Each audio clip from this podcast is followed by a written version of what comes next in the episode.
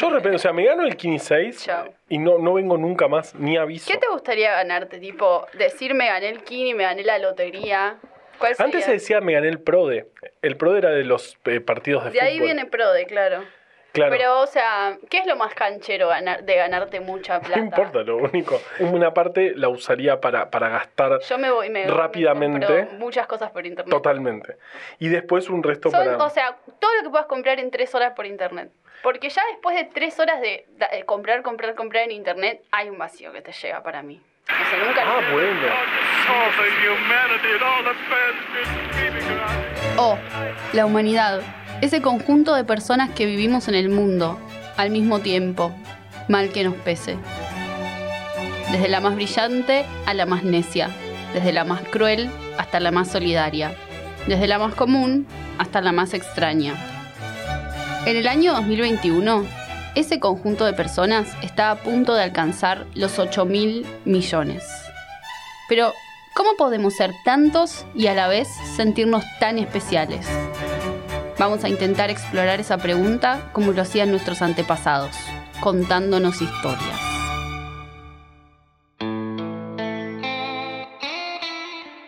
El 26 de febrero de 1956, en la Ciudad de México, falleció de un infarto Raúl Gómez Saavedra. Raúl era un trabajador en una fábrica de juguetes y vivía en México desde hacía 15 años. Antes no vivía en México, ni trabajaba en una fábrica de juguetes, ni se llamaba Raúl. Su nombre era Simón Radowitzki y mucho tiempo antes había sido un anarquista condenado por asesinar al jefe de la policía en la ciudad de Buenos Aires. Simón Radowitzki nació en el Imperio Ruso en 1891. Pero a los 17 años, perseguido por el régimen del zar, huyó a la Argentina. Al llegar, trabajó como herrero del ferrocarril en Campana, provincia de Buenos Aires, oficio que había aprendido en su país. Pero Simón no se limitó a trabajar.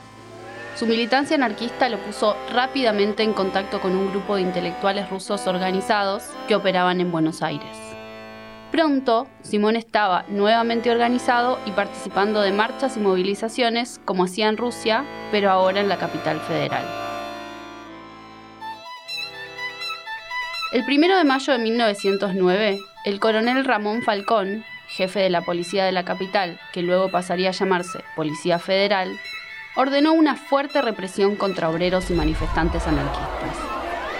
La policía atacó con fusiles y caballos, dejando un saldo de ocho muertos y un centenar de heridos. Así empezó lo que se conocería luego como la Semana Roja, una serie de represiones voraces y revueltas que terminaron con muchos más muertos y heridos y con una consecuencia directa en la vida de Simón. Porque pocos días después, el 14 de noviembre de 1909, Simón Radowitzki ejecutó la venganza anarquista contra Ramón Falcón. Corriendo por Callao, se puso junto al carruaje donde Falcón viajaba y le arrojó una bomba casera por la ventanilla abierta.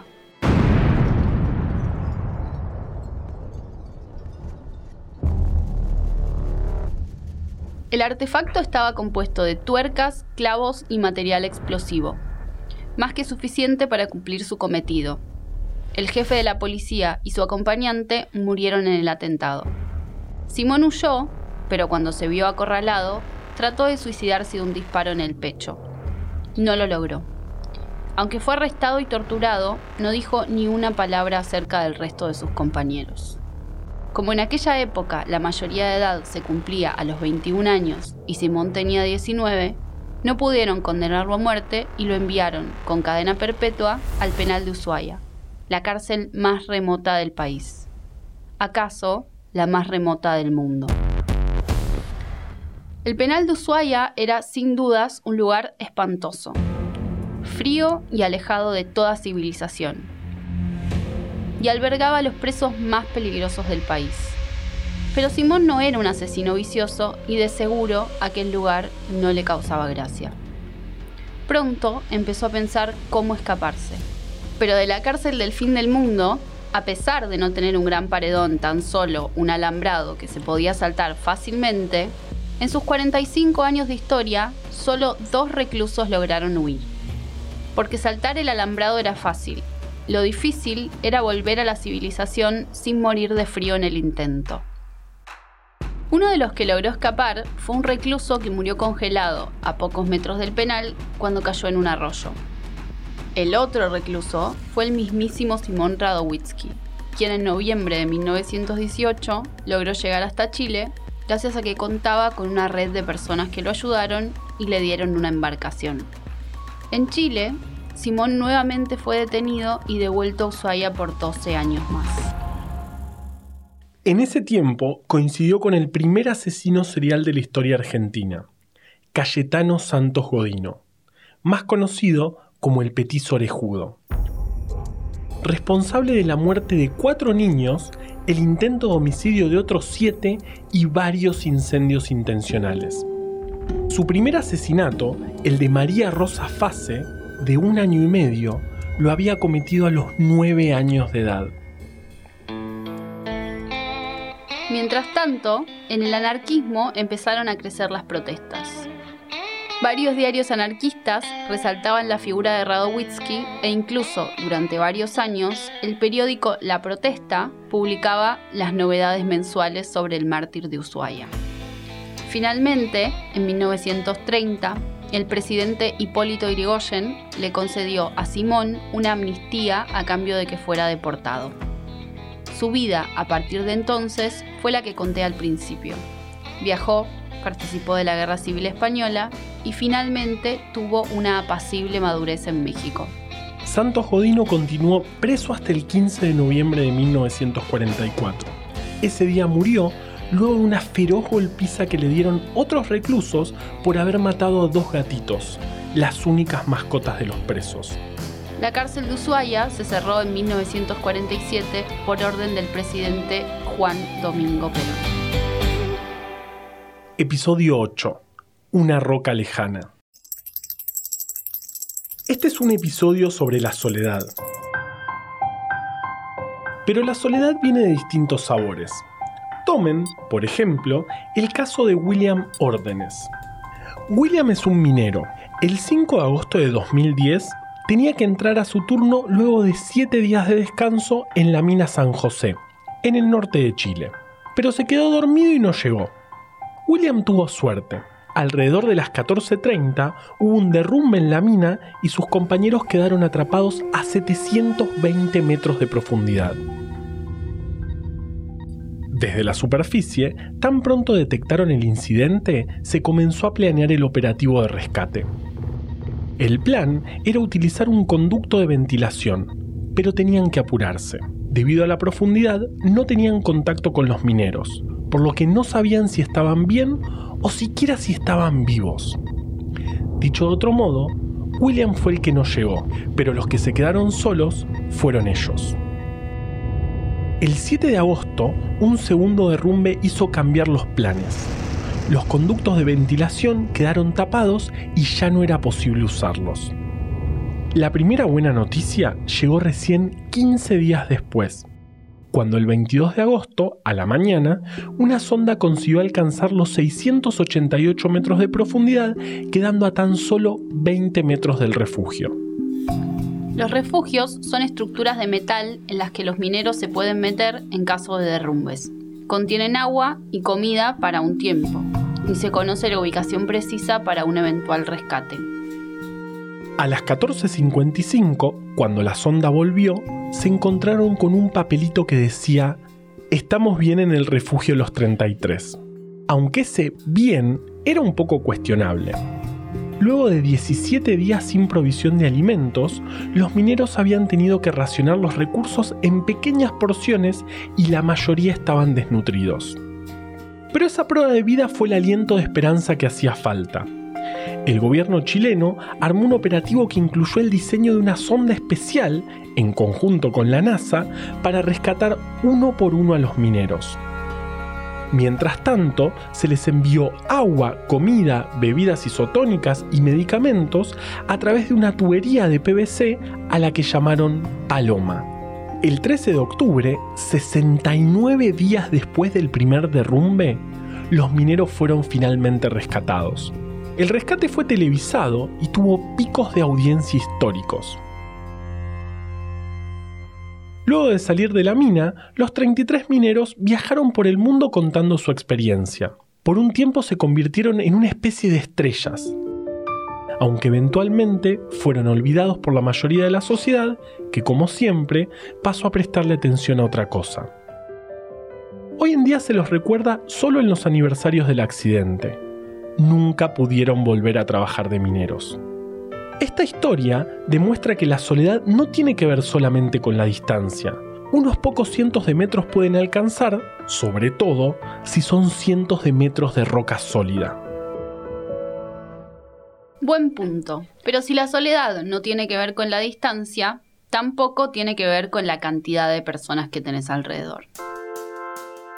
El 22 de mayo de 1941, Lena Mujina, una joven de 16 años de edad, escribió en su diario, Ojalá me mirara una sola vez, refiriéndose a Bobka, un compañero de colegio que le gustaba.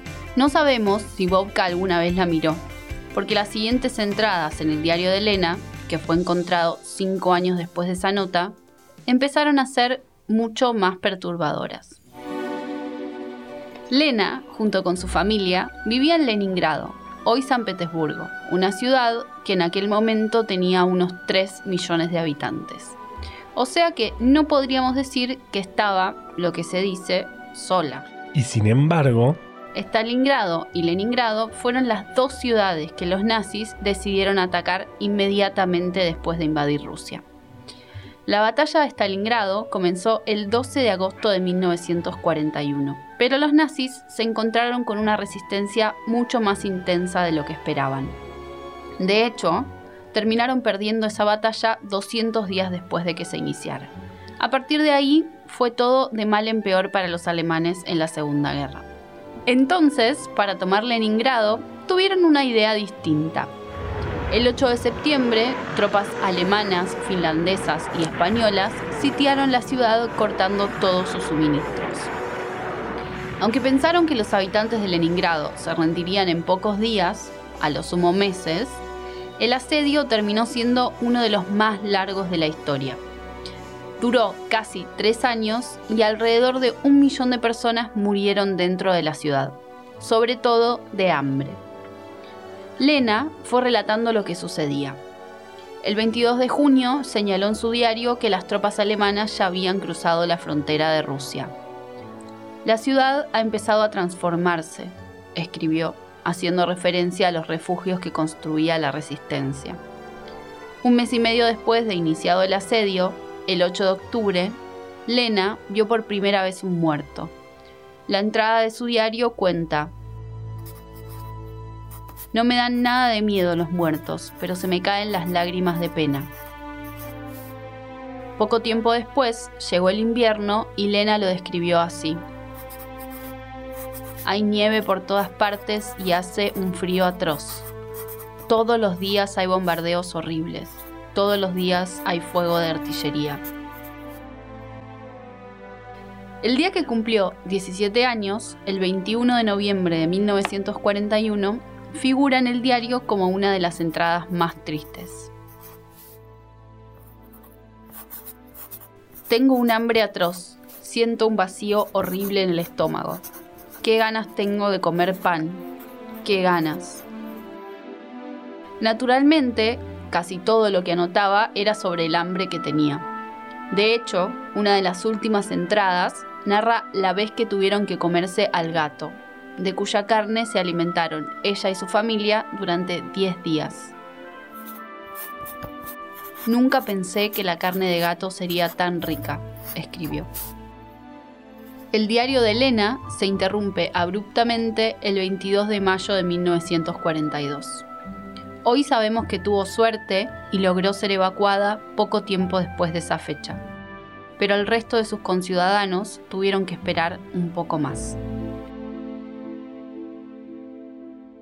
Entre los afortunados como Lena estaba Dmitri Sostakovich, uno de los músicos más importantes del siglo XX, quien una vez fuera de la ciudad terminó de componer la Sinfonía número 7, que había empezado antes de ser evacuado. El plan era que la Orquesta Filarmónica de Leningrado la estrenara el 12 de agosto de 1942, el día que Hitler tenía agendado festejar la victoria sobre la ciudad. Para hacer llegar las partituras a la orquesta, tuvieron que arrojarlas desde un avión. Fue un gran desafío porque a esa altura ya muchos músicos de la orquesta habían muerto de hambre y las partituras indicaban, además, la ejecución de varios instrumentos de viento, los más difíciles de tocar cuando uno está debilitado. Muchos se desmayaban o incluso morían en los ensayos. De todos modos, el 12 de agosto se hizo el concierto. Un rato antes, el ejército soviético atacó las líneas militares enemigas que rodeaban la ciudad con el objetivo de silenciar las armas alemanas y que el concierto se pudiera celebrar sin interrupciones. Se colocaron altavoces en todas partes, no solo para que la población local escuchara la música, sino también para que la oyeran las tropas alemanas. Y durante 80 minutos, 3 millones de personas se sintieron un poco menos solas.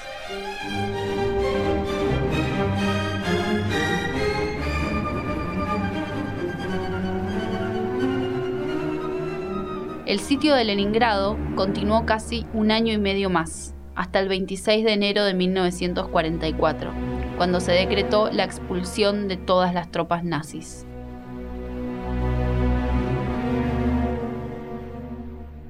Bien, tenés razón. Creo que la soledad no tiene que ver ni con la distancia ni con la cantidad de personas que tenés alrededor. Tiene que ver con el aislamiento. Quiero decir, con la imposibilidad de romper esa barrera que te separa del resto. Mira, por ejemplo, el caso de Alcatraz. La prisión federal de Alcatraz, conocida como La Roca, fue construida en una isla en la bahía de San Francisco, verdaderamente cerca de una de las ciudades más importantes y cosmopolitas del mundo. Pero esos pocos kilómetros que la separaban del continente eran una barrera infranqueable, o al menos eso se creía. La noche del 11 de junio de 1962, los guardias de Alcatraz cerraron todas las celdas. Luego, hicieron una primera recorrida nocturna en la que chequearon que todos los presos estuvieran acostados en sus camas. Todo parecía normal en ese momento. Los presos ya dormían y las siguientes recorridas estuvieron teñidas de la misma monotonía habitual. Pero la mañana siguiente, la situación era otra tres presos se habían desvanecido como por arte de magia. En cada una de sus camas, prolijamente metidas adentro de las sábanas, encontraron almohadas que imitaban la forma de sus cuerpos y cabezas hechas en papel maché, con pelo real y los ojos cerrados cuidadosamente pintados. Por primera vez en la historia de Alcatraz había sucedido una fuga. Frank Lee Morris y los hermanos Clarence y John Anglin ya no estaban dentro de la roca. El escape se comenzó a planear en 1961, casi dos años antes de que se lo ejecutara, y al principio había más presos involucrados. Detrás de las celdas de esos presos pasaba un corredor estrecho que prácticamente no se usaba y tenía los ductos de calefacción y cañerías. Los fugitivos usaron cucharas que se robaron del comedor y un taladro hecho a partir de una aspiradora y pacientemente perforaron las gruesas paredes de concreto para acceder a ese corredor. El trabajo lo cubrían con cartones y pinturas, y el ruido lo tapaban con prácticas nocturnas de acordeón de Frank Morris. Mientras algunos trabajaban, otros hacían de campana. Pero no podían trabajar libremente. Los guardias hacían rondas cada cierta cantidad de tiempo, que ellos tenían perfectamente cronometradas. Por eso, crearon una especie de tallercito arriba de sus celdas donde trabajaban el tiempo entre guardias y donde pudieron armar, por ejemplo, una balsa de pilotos de goma, uniéndolos con hilo y cemento de contacto.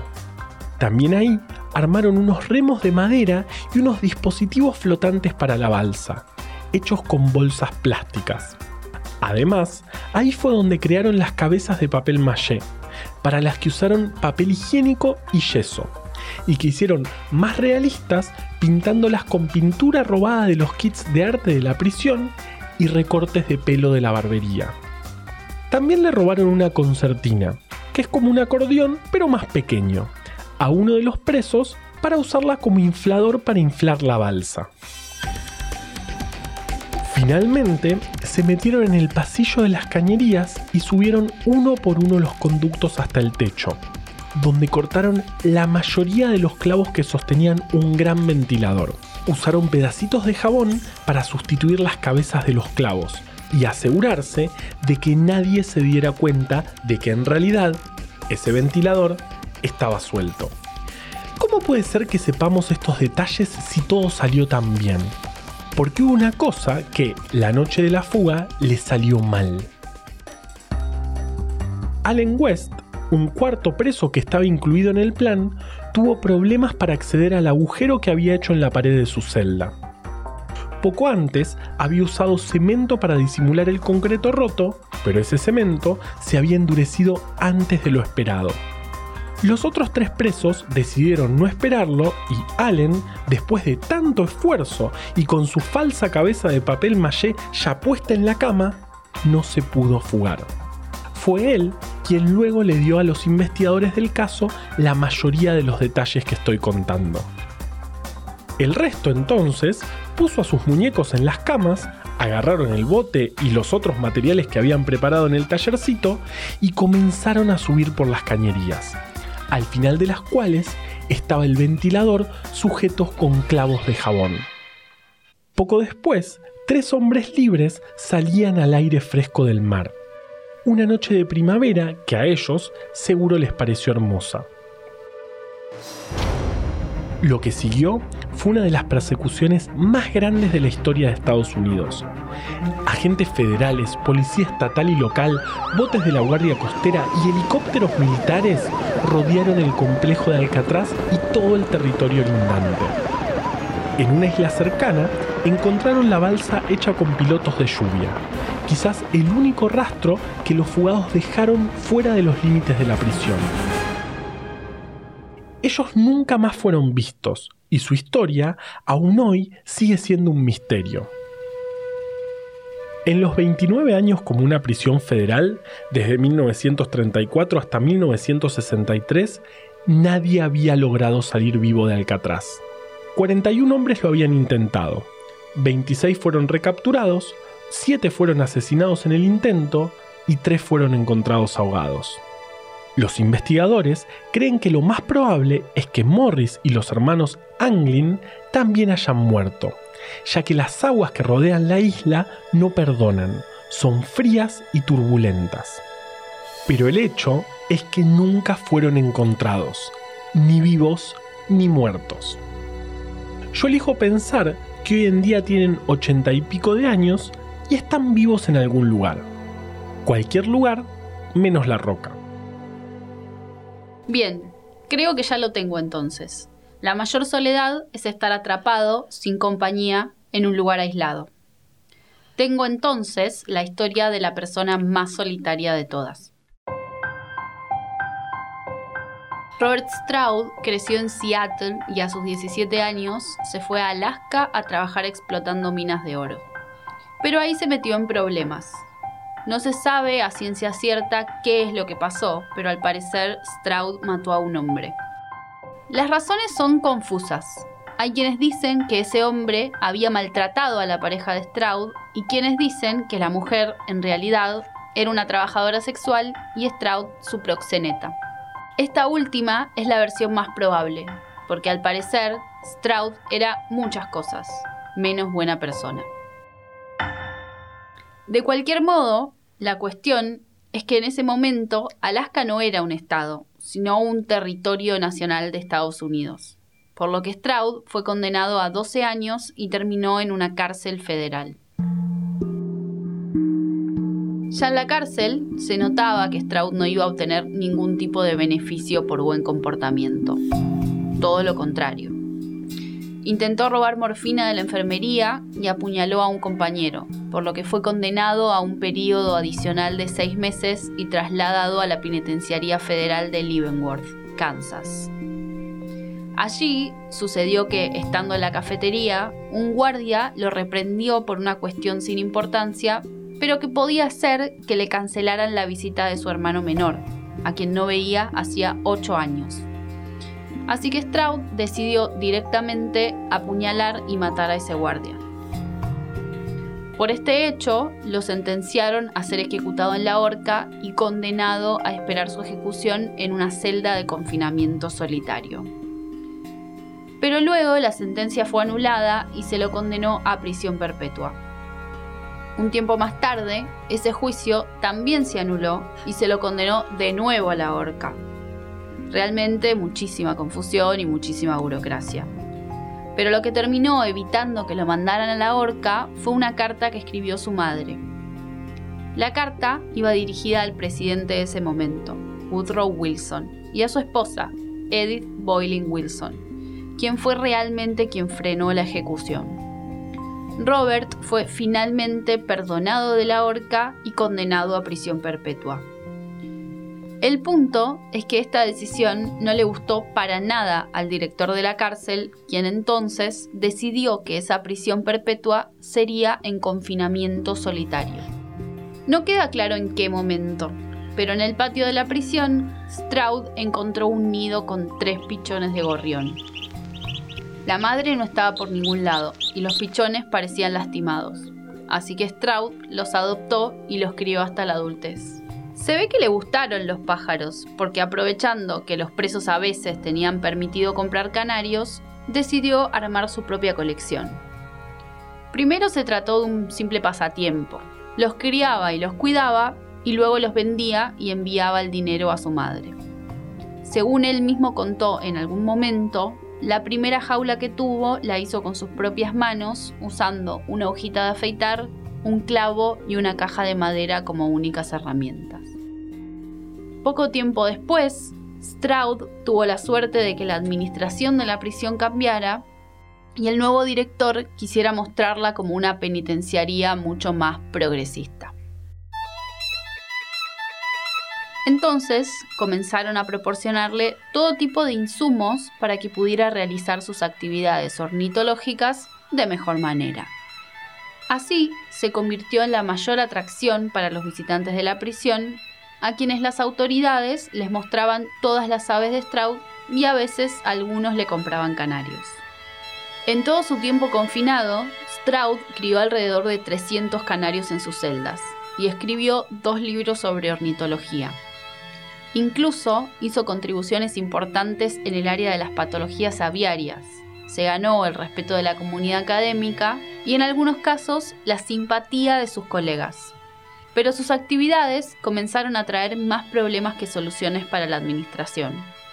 Según el reglamento, cada carta que entrara o saliera de la prisión debía ser leída, copiada y aprobada por las autoridades. Y Stroud se había hecho tan famoso y prolífico que solamente su correspondencia requirió traer una secretaria full time para que se encargara de ella. Y ni hablar del tema de la higiene. Stroud tenía los pájaros en su celda, claro, y la mayor parte del tiempo estaban sueltos. Así que, según dicen, tanto él como su celda olían demasiado mal. De ahí en más comenzó una puja interminable. Las autoridades de la prisión querían deshacerse de las aves de Straub y él hacía todos y cada uno de los esfuerzos posibles para que eso no sucediera. Hasta manipuló a una de las personas que había conocido por correspondencia, la ornitóloga Della May Jones, para que publicara en los diarios que querían quitarle sus pájaros. Esto derivó en una petición de 50.000 firmas dirigida al presidente de ese momento, Herbert Hoover, que logró que Stroud pudiera seguir teniendo sus aves. Pero las autoridades de la prisión no se rindieron. Intentaron transferirlo a otra prisión y sacarse el problema de encima pero el pajarero se enteró de que si estaba casado en ese estado, Kansas, no podían transferirlo. Entonces convenció a la misma ornitóloga, Della Jones, para que se casara con él. Esto enfureció a las autoridades aún más. La oportunidad de deshacerse de Stroud y sus pájaros llegó de forma inesperada.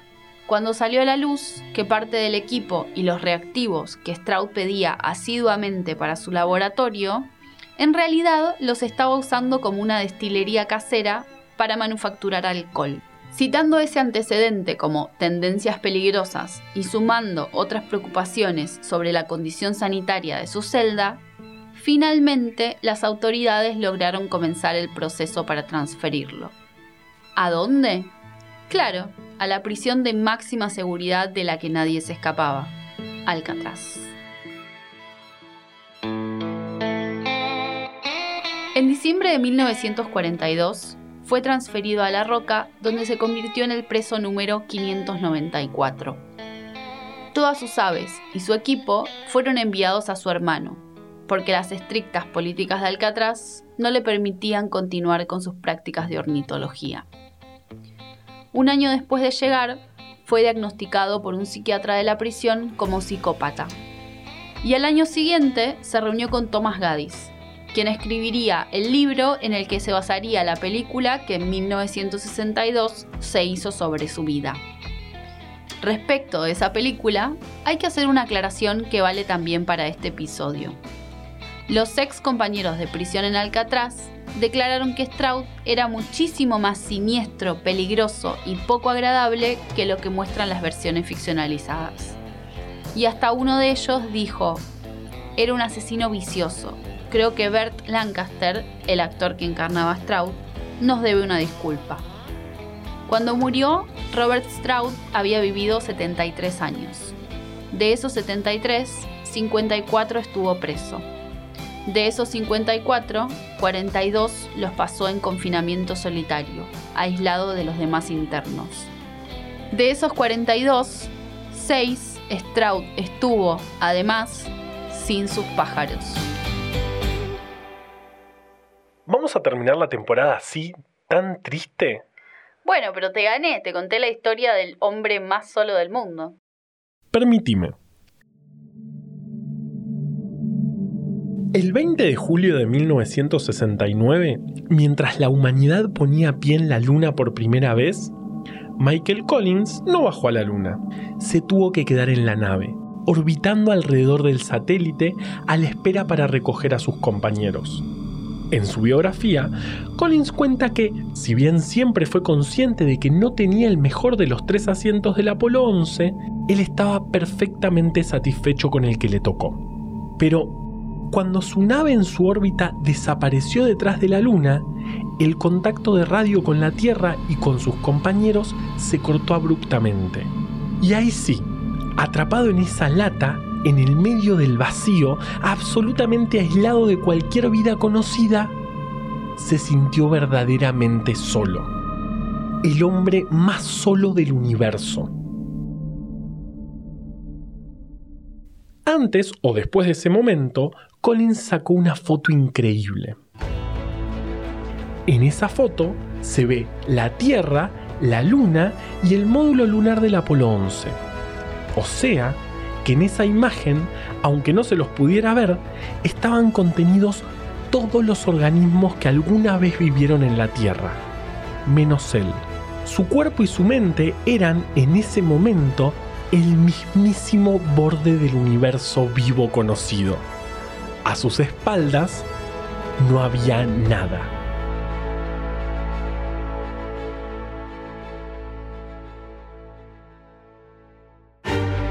O La Humanidad es un podcast original del Gato y la Caja producido en equipo composta.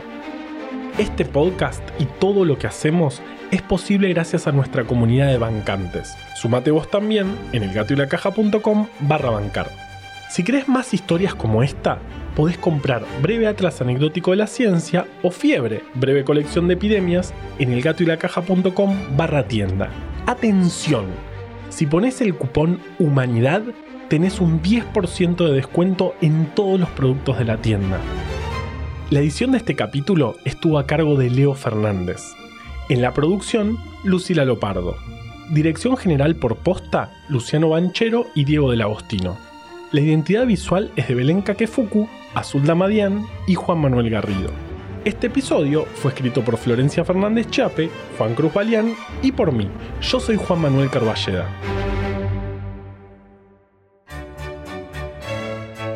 Empezamos esta temporada preguntándonos cómo puede ser que siendo tantas personas en el mundo nos sintamos tan especiales. Por supuesto que seguimos sin tener una respuesta, pero después de tantas historias, tal vez estemos un poco más cerca. Algo tiene que ver con el hecho de que, aún siendo tantos, seguimos siendo los únicos conscientes de estar atrapados en una roca mojada, lejana, girando vertiginosamente en el vacío, alrededor de un reactor nuclear gigante al menos hasta donde sabemos. La paradoja de Fermi dice que lo más probable es que existan otras civilizaciones avanzadas en el universo, pero que extrañamente todas nuestras observaciones indican lo contrario. El famoso autor de ciencia ficción, Arthur C. Clarke, resumía el dilema de la siguiente manera. Hay dos posibilidades, o estamos solos en el universo o no lo estamos. Ambas son igual de aterradoras. Esto también es la humanidad.